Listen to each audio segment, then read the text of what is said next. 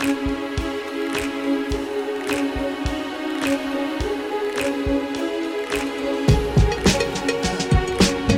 Bonjour à toutes, bonjour à tous et bienvenue dans Séance Tenante, le podcast des cinémas pâtés. Avec nous autour de la table, Lisa, bonjour. Salut Alexis. Et on reçoit aujourd'hui Florian Zeller pour nous parler de son nouveau film The Son. Bonjour. Bonjour. Alors pour vous présenter un tout petit peu, vous êtes un dramaturge et cinéaste français.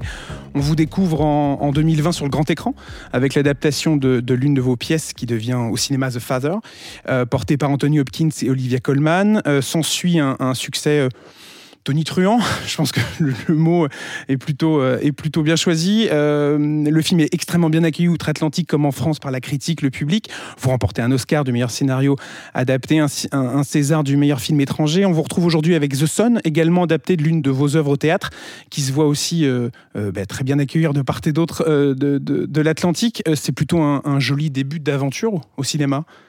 Oui, j'ai été très gâté et je l'ai été surtout à travers les, acteurs qui, ont, qui, voilà, qui m'ont fait le cadeau de, m'accompagner. Mais c'est pas que un début, c'est aussi la continuité de, quelque chose qui faisait partie de ma vie jusque-là. C'était le théâtre et bien sûr c'est très différent, mais ça reste raconter des histoires, travailler avec des acteurs et puis partager des émotions avec, euh, avec le public.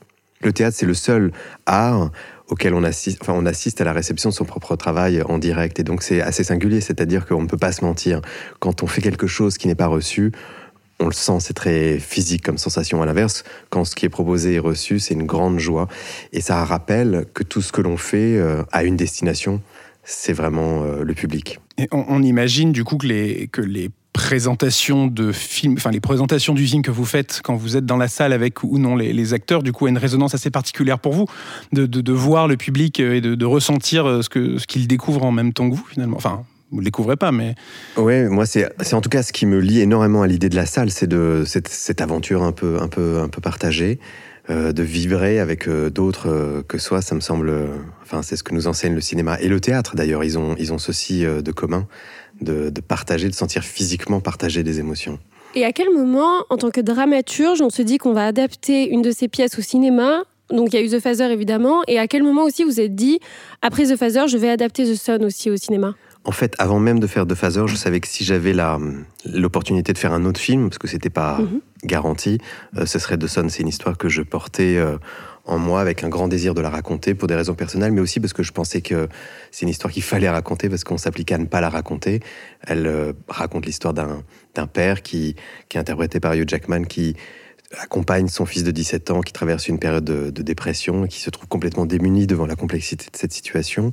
Et j'avais la sensation euh, brûlante presque, euh, ces sujets de santé mentale. Euh, ils sont si déstabilisants, si parfois douloureux qu'on fait tout pour ne pas les, nommer même, et qu'un grand déni les entoure.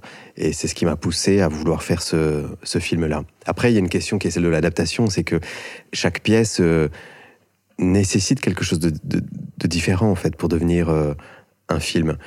Euh, en général, quand on pense à adapter une pièce au cinéma, les premiers conseils qu'on reçoit ou les premières idées qui nous viennent, c'est toujours de d'écrire de nouvelles scènes à l'extérieur pour avoir une sorte de justement de, dimension cinématographique. Pour The Phaser, c'est à peu près l'inverse que j'ai tenté de faire, c'est que on a tourné tout, le film dans trois pièces quasiment. On n'est jamais sorti de cet appartement qui lui-même ne cessait d'évoluer, mais c'est parce que, me semblait-il, le film euh, l'exiger. En fait, la stratégie narrative de ce mhm. film, c'était de, mettre le spectateur à un endroit singulier qui était le, presque le cerveau du personnage principal, Anthony Hopkins, et de, de vivre de l'intérieur ce que ça pouvait vouloir dire que de perdre tous ses repères et sa prise sur le, sur le réel. Qui se transformait presque en labyrinthe, en fait. Voilà, c'est-à-dire que cet appartement mouvant était un labyrinthe, ou plutôt ou même un espace mental euh, duquel on était euh, piégé. Euh, et ça, ce qui m'intéressait, c'était que ça, devienne une expérience, disons, immersive ou purement subjective de ce rapport contrarié au réel.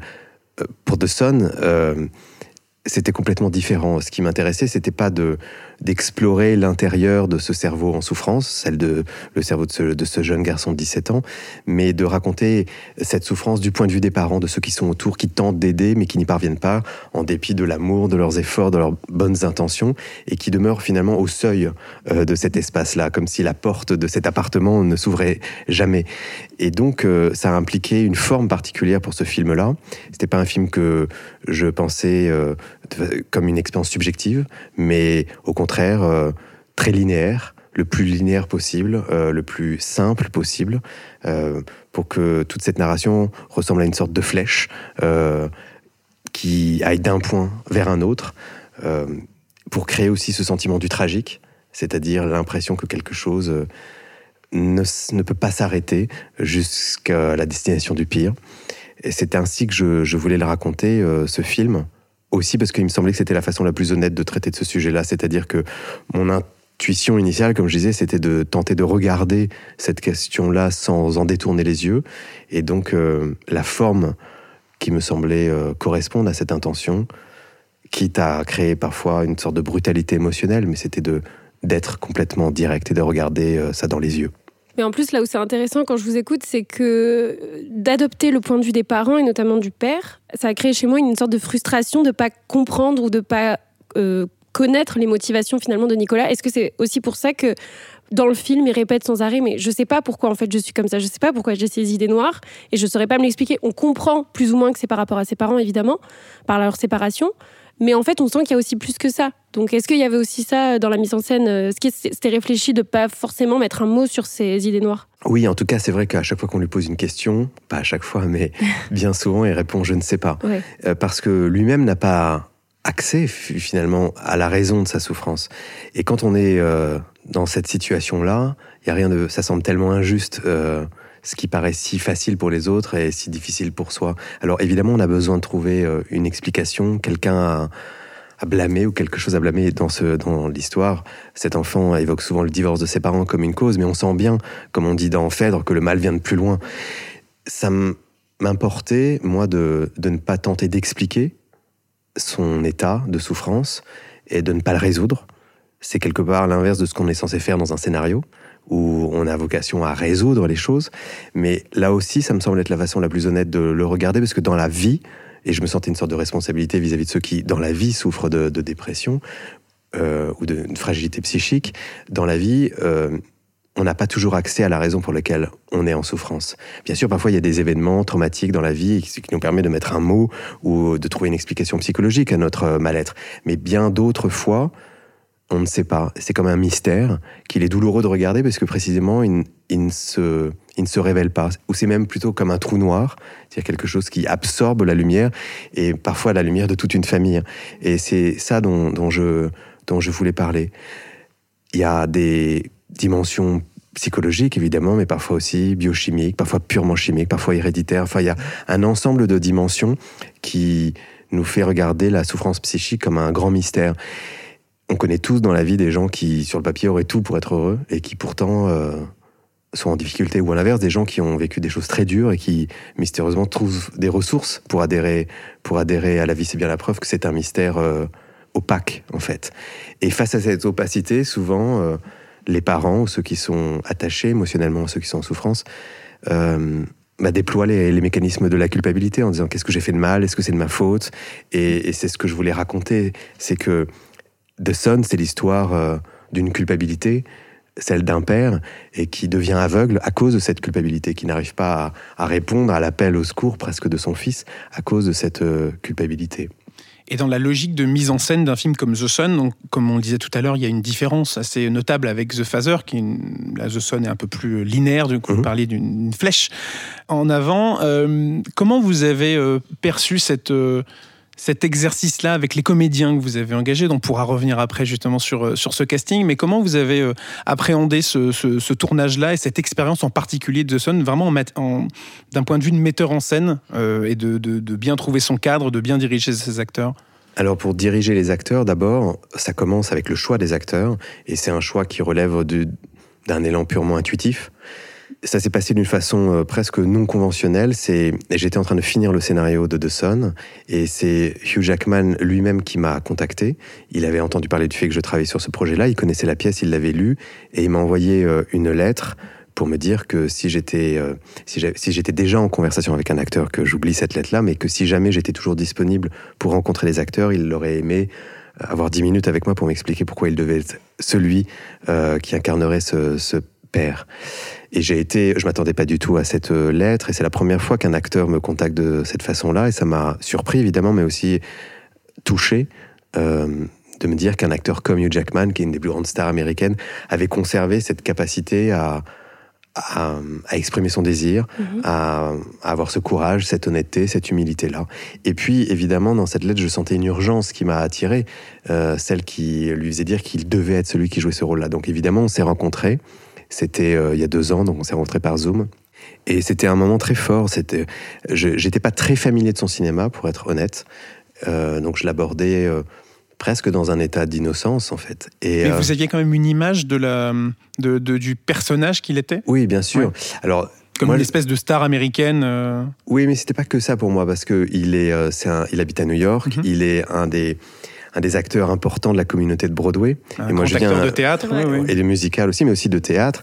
Euh, il a fait des grandes pièces et brillamment à New York. Et comme moi, je viens aussi du théâtre, je le, c'est aussi comme ça que je le, je le percevais, davantage que euh, qu'à travers les rôles, euh, voilà, mm. que j'avais pas vu pour être honnête. Alors il y avait plein de vues de films comme Prisoners et d'autres que j'avais vus, mais ce qui s'est passé dans cette conversation, c'est que j'avais pas accès à un pardon, un acteur qui me parlait d'un rôle, mais il m'a donné accès lui-même à, à l'homme qu'il est, et j'ai senti que lui, en tant que père et aussi en tant que fils, il était connecté à ces émotions-là, qu'il les connaissait, qu'elles lui étaient familières et qu'il les portait en lui-même et que peut-être euh, il estimait que c'était le moment juste dans sa vie et dans sa carrière de d'en faire quelque chose, euh, de les explorer. J'ai senti qu'au fond, ce serait l'opportunité pour lui et pour moi de faire un travail euh, singulier qui consisterait pas à aller dans la performance, dans la fabrication ou dans la technicité, lui qui est très technicien, c'est un danseur, c'est un chanteur, etc. Mais plutôt de descendre dans un endroit de sincérité, de vérité, euh, qui me semblait euh, être très exactement ce que je recherchais. Et donc, euh, après quelques minutes de conversation, sentant cette cette honnêteté en fait de, sa démarche et sa disponibilité pour faire ce que j'avais envie de lui proposer, je lui ai tout de suite proposé le rôle et ça a déterminé en fait tout le processus de travail. C'est-à-dire que je lui ai proposé à l'encontre de son habitude de ne pas du tout travailler, euh, c'est-à-dire si de travailler, mais de pas du tout préparer son rôle. Vous savez que les acteurs américains, ils arrivent sur un tournage en ayant énormément préparé, en faisant des recherches, en ayant parfois travaillé avec des coachs, en ayant une idée finalement assez précise de la performance qu'ils ont envie de délivrer. Puis on imagine une préparation physique un peu plus light que ces précédents films. Oui, un peu plus light. il, a, il était déstabilisé dans la mesure où c'était un peu contre-intuitif pour lui, mais euh, il a senti que c'était l'opportunité justement pour lui de, de, suivre un autre chemin. Et euh, il a eu comme ça la confiance de, de me suivre. Donc je lui ai proposé de ne même pas avoir accès aux images, aux combos, euh, pour ne le mettre dans un état presque de, non-maîtrise de la situation. Ce qui un peu comme son personnage, pardon. Ce qui était assez contre-intuitif pour lui, de ne pas avoir accès au retour, par exemple, de ne pas recevoir... Euh... Oui, c'était très contre-intuitif. Euh, c'est même dans ses contrats, il a accès aux combos. C'est un grand euh, perfectionniste. Mhm. c'est un niveau de professionnalisme qui, pour un Français, paraît extravagant. mais comme c'est aussi un, grand artiste et un être humain euh, très ouvert d'esprit, il a saisi que c'était euh, un chemin que je lui proposais qui, pouvait aussi créer euh, des émotions inédites. Et donc, mon point de vue, c'était qu'il ait confiance en lui-même, et c'est de se dire que finalement, toutes les réponses aux questions qu'il pouvait avoir, il les portait en lui-même. Il avait juste à se présenter devant la caméra tel qu'en lui-même, sans avoir la protection qu'apporte un personnage ou l'idée d'un personnage, et finalement de rester connecté à cet élan par lequel il était il m'avait écrit cette lettre initialement, de demeurer celui qui disait j'ai cette urgence à jouer ce personnage-là parce que je suis familier de ces émotions-là. Et donc, parce qu'on ne peut pas demander à un seul acteur de, se mettre dans cet état de, fragilité, de disponibilité, euh, je l'ai demandé à toute la troupe, c'est-à-dire que à chacun, il était demandé de ne pas préparer son personnage, euh, de ne pas arriver avec trop d'idées préconçues. Dans un souci de cohérence euh, par rapport à ce que vous demandiez à Hugh Jackman. Oui, mais aussi parce que j'ai senti des choses à peu près équivalentes avec Laura Dern. Laura Dern, c'est une actrice que j'ai toujours adorée. Je suis un, grand, grand admirateur de David Lynch. Et donc, pour moi, elle est une sorte de muse de cet univers-là. Et, et j'ai été très heureux de la rencontrer pour lui parler de ce film-là. Mais j'ai aussi senti qu'elle était une mère et que Elle a, eu, elle a des adolescents, ils ont traversé le Covid, etc. Et de la même façon, j'ai senti une urgence. Elle devait, dans les mêmes dates, faire un, très gros film euh, qu'elle a finalement abandonné pour faire ce film qui, en fait, était un petit film indépendant anglais, malgré son casting. Donc, euh, témoignant ainsi de, cette même urgence. Et donc, de la même façon, je, les ai invités à, à se rendre euh, dans un état comme ça de fragilité où ils n'avaient pas d'autre appui qu'eux-mêmes. Euh, que leur propre euh, que le matériau qu'ils étaient eux en tant qu'individus. Et euh, ça a été un, chemin de travail, un chemin très très enrichissant, très vertigineux, très émotionnel. Et ça consistait tous les jours avec la caméra, tous ensemble, dans l'instant, de découvrir les émotions qui jaillissaient de chaque scène qu'on essayait de tourner. Mais est-ce que du coup, du fait de cette urgence et le fait qu'ils n'ont pas à proprement travailler leur personnage, est-ce qu'il euh, il y a eu une part d'improvisation du coup sur le tournage? Est-ce qu'il y a eu des propositions faites par eux sur, euh, sur des séquences? Non, pas du tout, euh, parce que je n'y tenais pas. Mhm. Quand je disais ne pas préparer, ça ne veut pas dire que tout était possiblement intéressant. C'est-à-dire que, mais ça pourrait l'être. Il y a plein de réalisateurs qui cherchent la vérité dans le chaos et qui font jaillir la vérité du chaos. Et il y a, on peut citer tellement de grands films qui sont le résultat de cette euh, presque cette recherche là. Moi, je fais partie, euh, enfin la façon dont je suis structuré, dont je travaille de d'une autre famille euh, d'êtres où je suis plus dans le contrôle et dans le travail et donc j'avais fait même ce qu'on appelle mon blocking, euh, c'est-à-dire euh, le dessin de l'espace et de la façon dont on allait, jouer les scènes très en amont. Je savais exactement ce que, là où je voulais aller et j'étais, je pense, assez directif. Donc la, la spontanéité que j'ai cherchée, c'était pas la spontanéité simplement du jeu, c'était l'obligation pour se fondre dans les situations euh, structurées telles que je leur proposais de les structurer, l'obligation de s'appuyer que sur leur vérité intime et secrète. Donc on a parlé de Hugh Jackman, on a parlé de Laura Dern, c'est aussi leur retrouvaille, entre guillemets, leur retrouvaille euh, assez proche hein, finalement avec euh, Anthony Hopkins. Vous faites à nouveau appel à lui euh, après The Phaser. C'était quelle expérience pour, alors pour lui, forcément de votre point de vue, mais pour vous de retravailler avec cette légende du cinéma-là, grâce à qui, enfin grâce à vous, il a reçu Oscar du meilleur acteur au passage.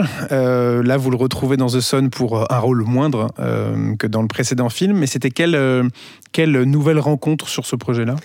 C'était des retrouvailles d'abord. On ne s'était pas revu depuis le tournage de The Phaser à cause du Covid. Et même toute la promotion de The Phaser, on l'a faite essentiellement par Zoom. Donc il y avait à la fois, on avait traversé une, une aventure très forte, très émotionnels ensemble, euh, mais sans se voir beaucoup. On se parlait énormément, en revanche, on s'écrivait souvent, donc on avait gardé une intimité forte. Et il est d'ailleurs le premier à qui j'ai fait lire euh, ce scénario, avant, enfin vraiment le premier.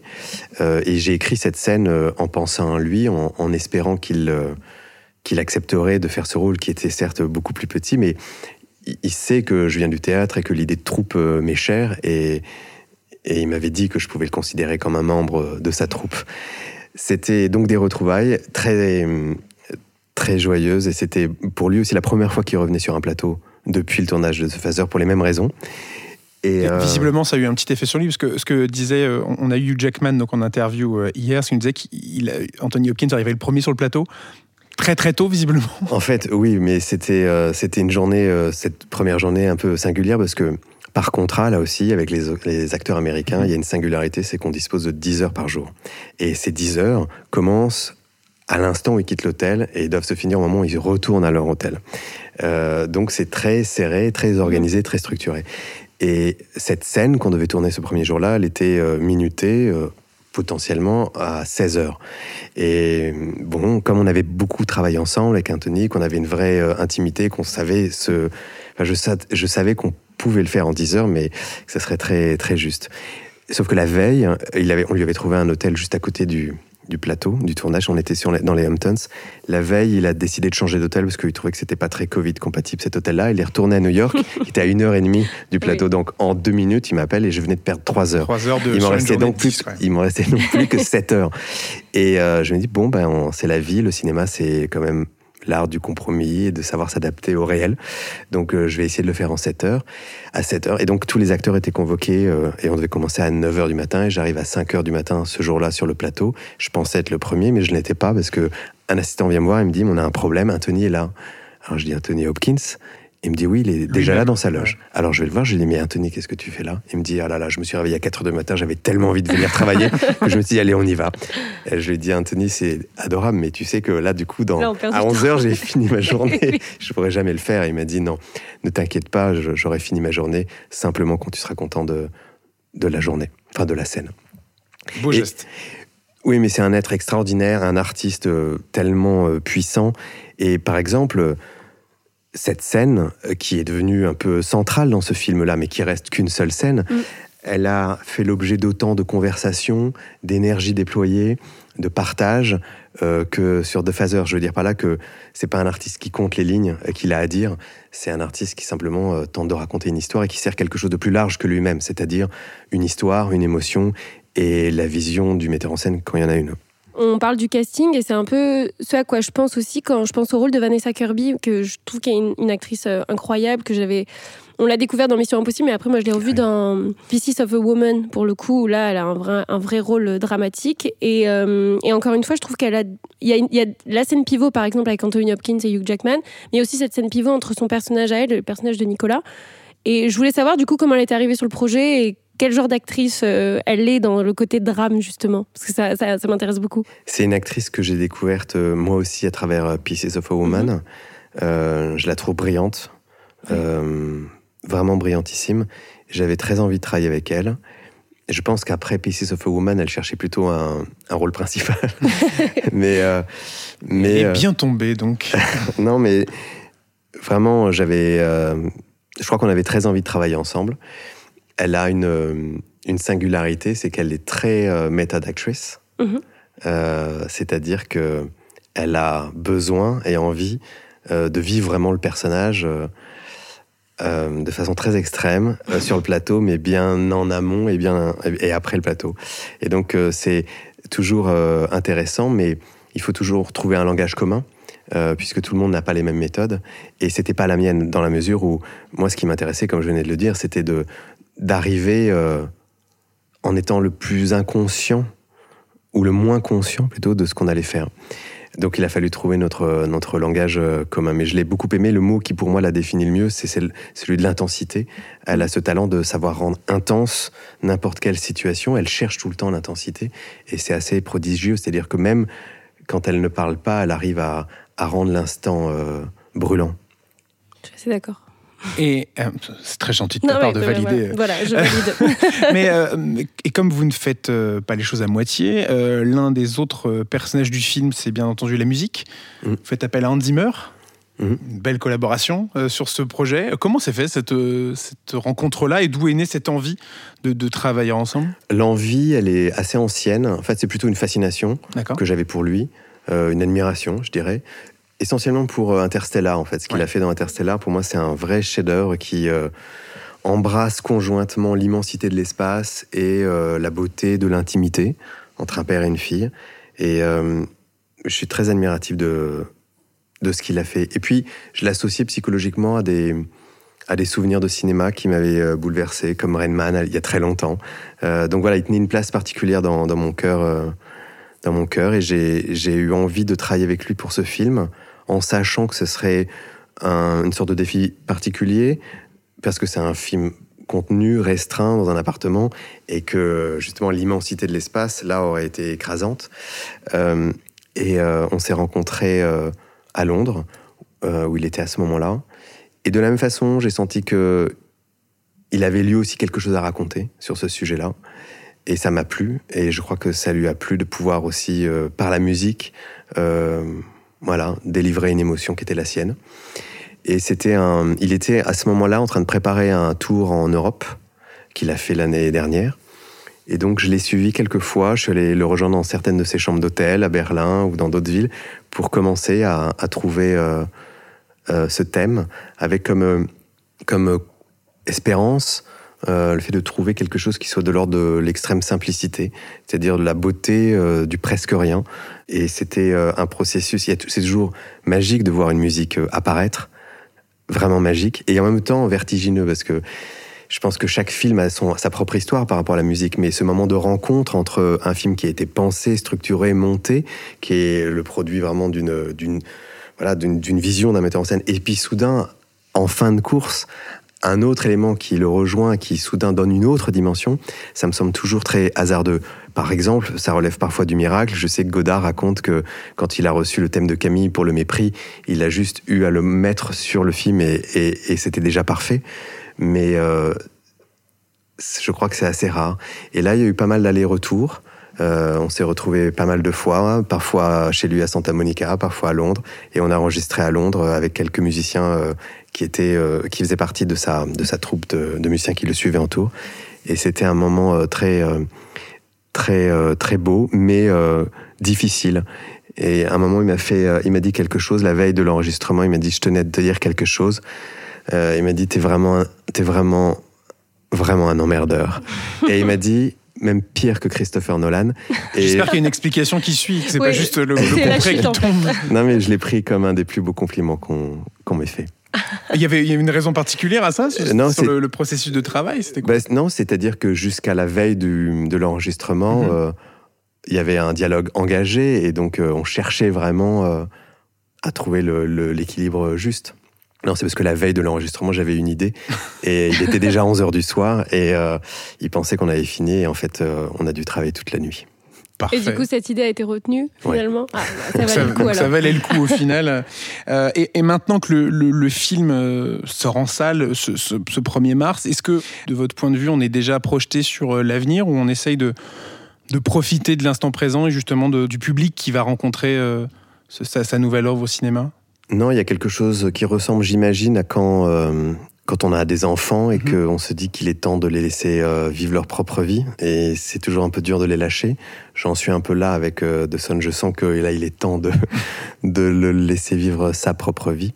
Et, et c'est ce qui, sans doute, après laisse un peu d'espace mental pour penser à d'autres choses. Mais c'est vrai que ça fait des mois que je suis même plus que des mois. C'est, un film, c'est une longue, longue mhm. aventure qui est rythmée par des étapes très différentes. Mais ça fait plus de trois ans que, que ça fait partie de mon quotidien. Et l'aventure du cinéma, vous voyez la continuer encore longtemps? Est-ce que pour vous, c'est, non, mais, dans le sens où est-ce que pour vous, c'est une nouvelle porte qui s'est ouverte? Et vous vous dites que les projets maintenant vont s'enchaîner de manière euh, assez classique pour un metteur en scène ou est-ce que vous voyez ça de manière un petit peu ponctuelle euh, dans votre œuvre? J'ai du mal à répondre de façon globale. Je mhm. peux répondre simplement en termes de désir sur l'instant présent. Et, mon désir et mon espérance et mon rêve aussi, c'est de, de continuer euh, sur ce chemin-là. Et des envies de revenir au théâtre aussi? Oui, mais euh, étrangement, ça a pris beaucoup, beaucoup de place dans ma vie, le théâtre. Mhm. C'est-à-dire que pendant 15 ans, j'ai fait que ça et j'ai aimé ça passionnément. Et un peu étrangement, au moment du Covid, comme quelque chose qui s'est un peu cassé. C'est-à-dire d'abord, j'ai cessé, comme tout le monde, d'y aller. Et puis... Euh, j'ai arrêté d'en écrire aussi, avec l'impression que c'est quelque chose qui pouvait ne jamais être monté, ou peut-être serait monté, et puis arrêté au bout de deux semaines. Il y a quelque chose qui s'est un petit peu... Euh, et j'ai parlé avec d'autres auteurs de théâtre, et j'ai constaté que j'étais pas le seul à avoir ressenti ça. Donc il y a une sorte de latence un peu dans ce désir-là, mais je suis sûr que ça reviendra. J'aime passionnément cet art-là. Mais ce qui me... Parmi plein d'autres choses, mais ce qui me touche énormément au cinéma, c'est cette singularité de pouvoir, à un moment donné, proposer une version qui soit extrêmement conforme à ce qu'on avait dans la tête ou dans le cœur.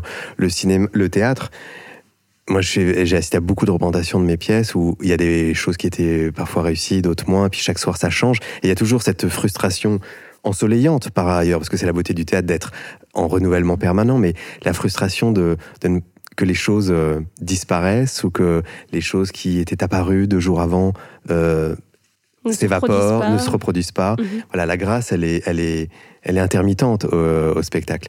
Alors que le cinéma, euh, on peut à un moment décider d'une version et d'estimer que c'est celle-là vraiment qu'on voulait euh, partager avec euh, le public. Que c'est la version ultime de l'histoire que vous avez envie de raconter et de votre vision? Voilà, alors ultime, je sais pas, mais en tout cas. Non, mais ultime dans le sens euh, définitif. Ou en tout cas, euh, fidèle à, à, ce désir et, et, à, la vision qu'on portait. Et pour ceux qui, comme moi, ont le défaut de, de vouloir tout contrôler, euh, le cinéma offre l'illusion qu'en fait, pendant un moment donné, on peut contrôler la vie, ce qui est évidemment une illusion, puisque le chemin de la vie, c'est d'apprendre justement à lâcher prise. non, et puis il y a une liberté de mise en scène au cinéma que peut-être le théâtre offre moins aussi euh, en termes d'imagination. Bien sûr, bien sûr. Et vous aimeriez peut-être justement sortir, non pas que ça ne vous réussisse pas, le fait est, mais de l'aspect du huis clos et de partir dans des. Alors peut-être peut pas du grand film d'aventure, mais. Euh, euh, oui, oui, j'ai pas de par exemple, je ne pense pas adapter tout de suite d'autres de mes pièces et ça m'intéresse de, peut-être de faire des films plus larges. Mais ceci dit, j'aime aussi le cinéma, même quand il vient, il n'a pas d'origine théâtrale, mais le cinéma du huis clos ou de la, du lieu unique, etc. Je trouve qu'il y a quelque chose formellement qui me, qui me séduit beaucoup. Dans la façon d'instaurer les personnages, de raconter son histoire? Dans la présence que peut prendre un décor, dans la tension euh, qu'impose la restriction de l'espace. Mm. C'est quelque chose qui correspond souvent au cinéma que j'aime. Eh bien, Florian Zeller, merci beaucoup. Merci à vous. D'être venu nous parler de The Sun. Ça sort cette semaine au cinéma. Merci. Merci bien. Et on continue cet épisode de Séance Tenante en revenant sur les autres grandes sorties euh, de la semaine. Et on commence par Creed 3, un film avec et de Michael B. Jordan, mais aussi avec Tessa Thompson et Jonathan Majors. Damian a pu être comme ton frère dans le passé. Depuis longtemps. C'est que le début de ce que je suis venu te prendre, frérot. Je suis venu te prendre tout.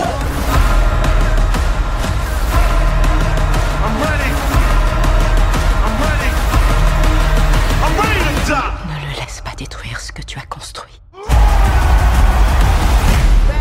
Creed 3 Troisième opus, donc, comme son nom l'indique, de la trilogie Creed, euh, initié il y a quelques années euh, avec Michael B. Jordan dans le rôle d'Adonis Creed, qui rencontrait donc Sylvester Stallone dans le rôle de Rocky Balboa. On est euh, quelques années plus tard, maintenant le personnage d'Adonis Creed est voilà est très installé, c'est une star mondiale de la boxe. il est même à la retraite hein, au début de, ce film, puisqu'à la, à la, la, fin du 2, on avait quitté ce personnage alors qu'il avait gagné son combat contre contre son adversaire qui était, là le je tends une perche à Lisa.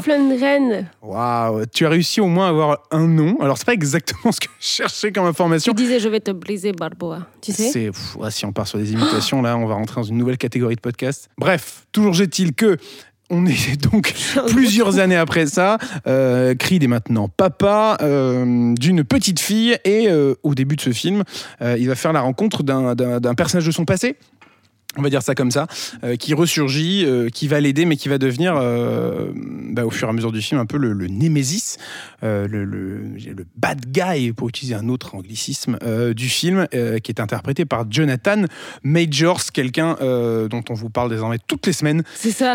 Entre Ant-Man et Creed. C'est ça. et je pense qu'on n'a pas fini de, de, parler de lui. C'est une prédiction, je, vraiment, je m'avance beaucoup. Oui, mais je pense que tu as raison. Donc, bah, je te remercie. Tu devrais jouer parier. Probablement. Un épisode unique de la saga Creed dans le sens où il est réalisé par euh, Michael B. Jordan. Une première pour lui à la réalisation de ce nouvel opus, que le premier, on se souvient, avait été euh, réalisé par euh, Ryan Coogler, qui était ensuite parti chez Marvel. Faire, Et qui avait emmené Michael B. Jordan avec lui pour Black Panther. pour faire son film Black Panther. une réalisation, je trouve, d'une originalité assez unique pour euh, Michael B. Jordan dans, ce nouveau film. Il y, a une sincérité qui sort de ce, de ce film que je trouve assez démente. C'est visuellement très beau, euh, la réalisation est extrêmement bien léchée, mais au-delà de ça, ce qu'on attend forcément dans ce genre de film, c'est forcément les scènes de combat. Mhm. C'est quand on est au milieu du ring, et, et autant vous dire qu'il y en a, hein, des scènes comme ça dans, dans Creed 3. Et, et, la façon dont il arrive, enfin, avec laquelle il arrive à les réaliser, ces scènes est ultra maline en fait. C'est-à-dire que on, on l'a eu en interview il y a, il y a un petit moment, euh, et il nous disait, donc l'interview est dispo sur, euh, sur tous nos réseaux sociaux bien sûr et sur YouTube, mais pour le paraphraser, il nous disait justement que il s'était vachement inspiré de, de toute la culture qu'il avait des animés japonais pour réaliser ces scènes de combat, de boxe en fait. Et, quand, et vous le verrez dans le film, je ne me permettrai pas de, de gâcher euh, quoi que ce soit de, de l'expérience, mais, mais il y a une façon de filmer les combats parce que voilà on a toujours l'habitude du champ contre champ euh, le point euh, le dans point la tête sur la joue, voilà, c'est ça Mhm. et là je trouve qu'il y a une façon assez maline euh, de le faire c'est un des exemples de, de cette réalisation que je trouve extrêmement bien réussie, euh, extrêmement réussie plutôt de, de Michael B. Jordan là-dessus. Il place vraiment la famille au centre de l'histoire. Alors ça, c'est aussi un scénario euh, qui lui apporte ça, mais euh, il y a tout un truc avec le personnage de Tessa Thompson, donc qui joue sa compagne Mhm. et la, la mère de sa fille à l'écran. Et non, un des autres grands points du film, bah forcément, c'est Jonathan Majors. On en avait parlé pour Ant-Man et la Guêpe Quantum Mania. Il joue là un autre méchant. oui, j'allais dire, il est quand même habitué au rôle de méchant, alors, un méchant un peu moins. euh, un peu moins tyrannique, hein, on va dire, que dans, que dans Quantum Mania, mais il a une présence à l'esprit et une présence euh, même physique forcément, parce qu'il a- voilà, il a un charisme qui est quand même assez, euh, assez extraordinaire. euh, qui, euh, qui donne une énergie au film euh, assez folle. Et, et voilà, ça- moi, moi c'est mon, mon film de la saga Creed préféré. Je sais pas ce que toi t'en penses de, cette, euh, de, de cet univers-là, de ce Voilà, prolongement alors- de la saga. Moi, je ne vais pas pouvoir me prononcer malheureusement sur Creed 3 en lui-même parce que euh, je ne l'ai pas vu et Tout je simplement. ne veux pas mentir à nos auditeurs. C'est tout à ton Non, non, mais euh, quand je t'écoute, il y avait un peu, je pense, cette pression de Michael B. Jordan de rendre hommage à cet univers de Creed, euh, de Rocky, excusez-moi. Et je pense qu'il a, quand je t'écoute, on dirait qu'il a compris la mesure de ce que ça représente. Il a compris aussi euh, ce qu'est le danger d'un spin-off d'une saga culte comme Rocky. Alors là, on est au troisième volet, donc on peut dire que Creed s'est inscrit maintenant comme une saga à part entière de Oui, Rocky. c'est ça, c'est plus juste une petite Euh, suite. euh, Voilà, mm. c'est ça. Euh, je pense qu'il a, il a compris cet enjeu-là et je pense qu'il a su se l'approprier en fait. Et en même temps, réinsuffler ce qu'on retrouve de base dans les, dans les films Rocky, c'est la famille aussi. Tout, ce que- tout le tiraillement de Rocky entre ses enfants, la boxe et le personnage de Talia Shire, Adrienne, c'est des problématiques que lui s'est posées et le fait de, le, de les réadapter aujourd'hui avec peut-être un avec bah, du coup cette mise en scène un peu plus peut-être euh, moderne, Ouais, avec ses clairement. inspirations de manga, Mhm. ça apporte quelque chose euh, à cet univers de boxe euh, qui, est, qui, est, qui est né en- dans les années 70 finalement. Et, euh, et j'ai très hâte de le découvrir pour ça justement. Très impatient aussi de le, redécouvrir, mais, en IMAX, parce qu'il va sortir en IMAX, sortira en, en 4DX et en Dolby Cinema aussi. Euh, mais j'ai vraiment envie de revoir ces scènes de, au-delà de tout le film, qui est, euh, comme je disais, euh, je trouve à titre perso très réussi. Mais vraiment une envie de cinéma, en fait, de redécouvrir ces scènes de, de, de, combat qui sont ultra léchées, vraiment très très belles, sur un écran gigantesque avec, avec la puissance de, de l'IMAX. Il sera aussi à découvrir forcément en 4DX si vous avez envie d'être euh, littéralement sur le ring euh, et de faire partie du combat et aussi en Dolby Cinéma. Bien sûr, Creed 3, c'est donc cette semaine au cinéma. Aussi à l'affiche Empire of Light, le nouveau film de Sam Mendes avec Olivia Colman, Colin Firth et Toby Jones. Cet endroit est fait pour ceux qui ont besoin de s'évader, pour ceux qui n'ont leur place nulle part ailleurs. C'était magnifique autrefois. Ça l'est toujours. Viens d'où, toi Ça arrive souvent? Ouais. C'est comme ça partout, non? Personne ne va vous donner la vie que vous voulez. Faut aller te faire soigner parce que t'as un gros problème, tu le sais C'est à vous d'aller la chercher. Changement d'ambiance donc pour Sam Mendes, hein, euh, Totalement. qui nous avait euh, habitués euh, récemment du moins parce qu'il a une carrière assez riche hein, depuis euh, American Beauty, Euh, mais c'est vrai que récemment il nous avait habitués à ses James Bond, on pense à Ouais. Skyfall, à 007 Spectre. Euh, vous remarquerez que je me complique la tête à dire 007 Spectre. Pourquoi? Pourquoi Eh bien Parce que c'est le titre complet Voilà. et ici l'exhaustivité Voilà. c'est important. Oui, monsieur. Je sais pas pourquoi je m'énerve. Euh, mais donc voilà, après 1917, là, Empire of Light, un film, j'allais dire, plus posé, plus calme. euh, Très intime même. Très intime, euh, qui, qui pose sa caméra dans un, dans un vieux cinéma, parce que, enfin dans un vieux cinéma. Ça se passe dans les années 80 Mm. En Angleterre. en Angleterre. On suit le, le personnage d'Olivia Colman qui travaille dans, dans- voilà, dans, un cinéma d'une petite euh, ville balnéaire qui a une santé mentale euh, voilà, un petit peu fragile, Fragile. on Mm. peut le dire. Euh, et du coup, voilà, c'est comment euh, ce personnage va évoluer en fonction de ses rencontres aussi, là où elle travaille. Et tout ça donc sur fond de, de- de cinéma. Alors, on n'est pas sur un hommage appuyé au, cinéma comme... C'est pas comme The Fablemans ou Babylone ou récemment. Babylone ou, ou même je sais pas je cherchais un Il y en troisième avait un troisième, je crois. Mais il y en avait un troisième Oui. on devrait les noter parce que c'est vrai qu'il y en a quand même beaucoup Babylone The Fablemans et euh, allez super Euh, donc Babylone et The euh, Fablemans, Babylone du The Fablemans très beau film euh, s'ils sont encore dans votre cinéma courez-y bien sûr mais voilà le- le- la salle de cinéma a plus une Ça sert le- de décor. Ouais, une espèce de, de toile de fond. Mhm. Au final, Olivia Colman, fantastique. C'est-à-dire qu'elle peut à peu près jouer n'importe quoi, que ce soit de la comédie ou du drame. Je trouve qu'elle est fabuleuse. Après, je- le, le film en lui-même, sur son personnage, je trouve est assez inattendu et les images qu'on voit finalement de la bande-annonce euh, ne nous dévoilent quasiment pas ce qu'on va apprendre Ouais, finalement dans le film. Et le film est en deux parties. Parce qu'il y a un peu cette Olivia Colman qu'on rencontre, un peu discrète, euh, timide, et il y a cette deuxième partie qu'on va découvrir et qu'on ne spoilera pas ici évidemment, et en fait, le fait que le film tourne autour d'elle, de sa santé mentale, effectivement, rend le film très intime, très profond. C'est du Sam Mendes, comme on en a, je dirais pas rarement vu, parce qu'il en a déjà fait des films comme ça, mais, on, pas on vu le un retrouve à cette Ouais. échelle-là. euh, Enfin, moi, voilà, moi, je- son dernier film, 1917. Euh, où il y a cet enjeu de mise en scène d'un plan séquence en continu pendant euh, deux heures de film, n'a rien à voir avec Empire of Light. Non pas qu'Empire of Light soit moins bon, c'est juste un autre registre. Et euh, non, et tout ça pour dire que, ouais, il y a vraiment deux parties à ce film et en fait deux Olivia Colman finalement. Et je trouve ça très intéressant sur cette dualité. C'est beau ce que tu dis. C'est beau. Empire of Light, c'est donc à découvrir au cinéma cette semaine. Et enfin, le quatrième film dont on vous parle aujourd'hui, où il y a beaucoup de choses à découvrir dans cette semaine du, du 1er mars, euh, eh bien, c'est La Syndicaliste. C'est notre label L'autre regard. et C'est un film de Jean-Paul Salomé avec Isabelle Huppert, Yvan Attal et Marina Foïs. Maureen Kearney s'est fait agresser chez elle, c'est quoi cette histoire? Vous pensez quand même pas que j'y suis pour quelque chose? Vous avez des ennemis Depuis un an, je travaille sur un dossier sensible chez Arriva. Vous pouvez nous en dire plus? Progio fait des Eva. Il négocie avec les Chinois dans le dos du gouvernement. Vous avez des preuves?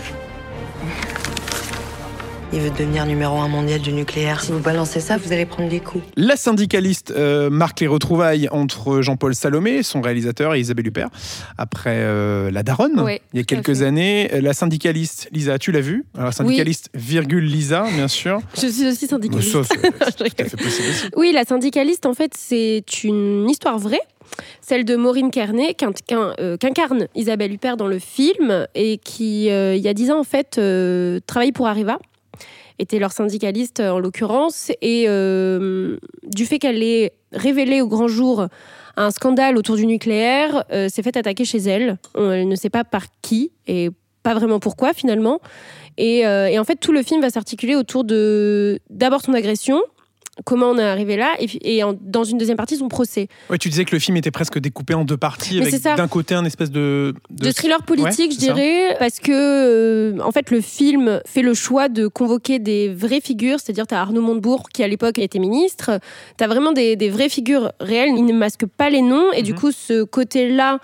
euh, avec le côté lanceuse d'alerte finalement qui n'est plus finalement une syndicaliste mais plutôt une lanceuse d'alerte euh, donne un aspect thriller politique au film en vient son agression qui est un peu la scène pivot euh, du film pour ensuite être plus dans un je dirais pas dans un film engagé, mais du moins qui va traiter un drame qui va traiter des violences aux femmes, des violences aux femmes dans un milieu qui de base est masculin, et, euh, et de la violence qu'a subie Maureen Carnet par extension. Et ensuite un film de procès, finalement. Donc euh, il y a plusieurs éléments qui rendent le film très rythmé. Il y a une diversité de personnages. euh, autant on a euh, Yvan Attal, on a Marina Foïs, on a Grégory euh, Gadebois, on a Pierre Deladonchamp, on a un casting fou qu'on n'a jamais vu ensemble, qui évolue autour d'Isabelle Huppert, qui est brillante. Et euh, petit coup de cœur quand même pour celui de Marina Foïs, dans le sens où sa relation avec celui d'Isabelle Huppert est hyper duel. Et, finalement, on n'arrive pas à décrypter finalement le, le personnage de Marina Foïs, qui est en fait l'ancienne patronne d'Areva, qui s'est fait mettre à la porte par le personnage d'Yvan Attal, en quelque sorte, pour résumer. Et c'est brillant. C'est euh, vraiment brillant euh, au niveau de la mise en scène sur les petits rictus qu'elles échangent. Et euh, je ne peux que vous inviter à le voir. C'est notre label L'autre regard, c'est donc à découvrir cette semaine au cinéma. Avant de terminer cet épisode, et oui, c'est déjà terminé, Lisa, Oh. ne, pleure pas. Euh, On, se va retrouve la semaine prochaine. Mais bien, bah, attends deux secondes, on va, on va Oui, revenir sur les bonnes raisons, sûr. mais bien sûr qu'on se retrouve la semaine prochaine. On revient sur les, les bonnes raisons d'aller voir euh, tous ces films au cinéma. Il y en a beaucoup. On commence donc par The Sun. The Sun, pourquoi faut-il aller le découvrir sur grand écran, Lisa Pour euh, le huis clos. Encore une fois, on sait que Florence Zeller nous a dit que c'était différent de The Phaser, mais hum, il y a une mise en scène du huis clos dans des appartements qui est brillante. Et je dirais pour euh, Hugh Jackman, qui est fantastique, qui est brillant. euh, on peut y trouver tous les adjectifs et qui trouve avec, avec ce rôle-là un- une super partition, je trouve, qu'il change forcément de- des rôles pour lesquels on, on- on le connaît le plus, mais qui est, qui est, assez, euh, qui est, assez, qui est très touchant dans, dans The Sun. Creed 3, je suis seul à l'avoir vu autour Eh de cette oui. table. Euh, eh bien, je dirais pour la réalisation de Michael B. Jordan, euh, qui s'essaye pour une première. C'est c'est assez extraordinaire ce qui nous, ce qui nous livre à l'écran. Euh, donc je dirais tout simplement pour ça. Empire of Light, pourquoi faut-il aller le découvrir au cinéma, Lisa? Bah, pour Olivia Colman, forcément. Tout simplement. Tout simplement. Olivia Colman, point. Euh, moi, je dirais pour la photo de Roger Dickens. euh, c'est un des, un, des, un des directeurs de la photographie. Euh, donc, pour ceux qui ne sont pas très familiers avec ce terme, grosso modo, c'est la personne qui s'occupe de l'image, de, la couleur. De la lumière et aussi. de la hein. lumière, Enfin, bref, de tout, et lumière. voilà. De ce que vous voyez à l'écran. Roger Dickens, c'est un, un des plus grands directeurs de la photo du cinéma, oscarisé bien sûr sur bon nombre de films, qui avait déjà beaucoup travaillé avec Sam Mendes auparavant et qui, qui livre là un, super travail. Et la syndicaliste, pour terminer, Lisa? Pour le côté euh, double, voire triple euh, du film, finalement. Sur euh, ouais, le triptyque que ça convoque sur ses inspirations et sur tout le déroulé de l'affaire. Très bien. Eh bien, merci beaucoup. euh, Lisa, Mais merci à toi, Alexis. d'avoir été là pour, pour parler de tout ça. Ce mois de mars s'annonce fantastique puisque Très belle semaine. Très belle semaine Mm. déjà cette semaine. La semaine prochaine, le nouveau François Ozon, un nouveau Scream. Euh, la semaine, euh, enfin bref, jusqu'à la fin, on aura John Wick chapitre On a 4. Ouais, Le 22 mars, on aura un, un Shazam. Un Je verrai toujours vos visages, film de très bon. euh, qui est bon fantastique, qu'on recevra dans le podcast au cours du mois. Bref, un très très joli programme avant de parler de, de tous les films d'avril. Ah, J'ai déjà envie de déballer Oh là tout le line-up tellement il est fantastique. Bref, merci beaucoup de nous avoir écoutés et puis on se retrouve la semaine prochaine pour de nouvelles aventures. Merci beaucoup de votre écoute. Prenez soin de vous et à très bientôt au cinéma. Votre fils a été arrêté, madame.